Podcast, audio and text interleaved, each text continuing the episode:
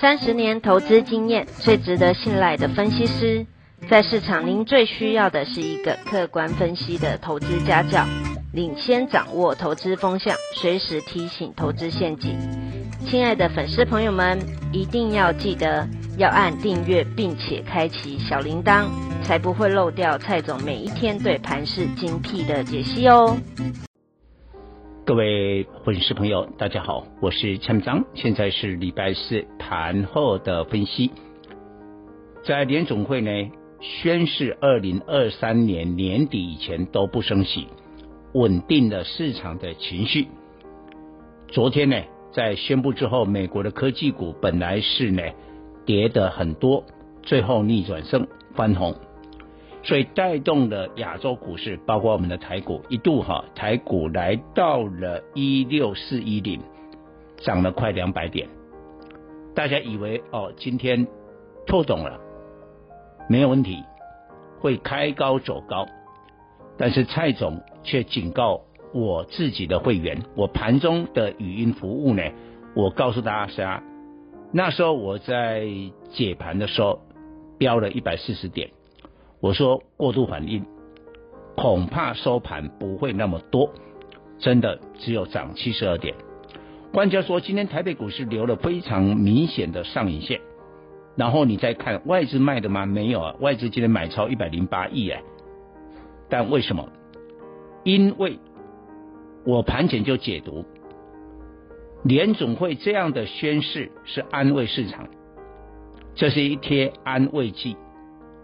从点阵图来看，当然这个有点高深了，我们就不多说。简单的来讲，在十八位的联总会决策委员当中，有七位认为二零二三年会升息，但是没有超过半数嘛，半数就要九位啊。所以说，哎，二零二三年不升息，但真的是这样吗？不是这样哎。所以大家没有仔细去看点阵图啊。魔鬼藏在细节里。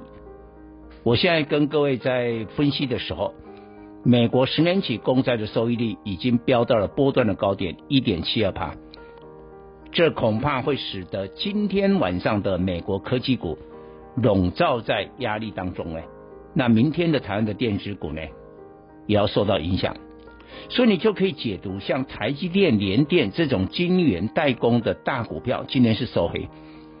昨天台积电是不是贴息啊？大家想说今天有这么大的利多，美国股市都稳住了，照道理台积电应该回来要填息啊，没有啊，它今天继续跌啊，跌两块，六百零二，待机断掉了。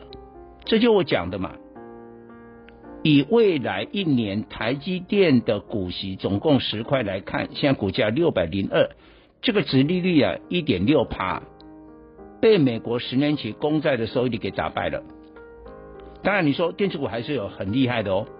其实今天分成两种的电子股，第一种厉害的就是延续过去这一阵子的投机，但这种哦，我不评论呐，你自己去看他们的财报，他们的这个获利怎么样？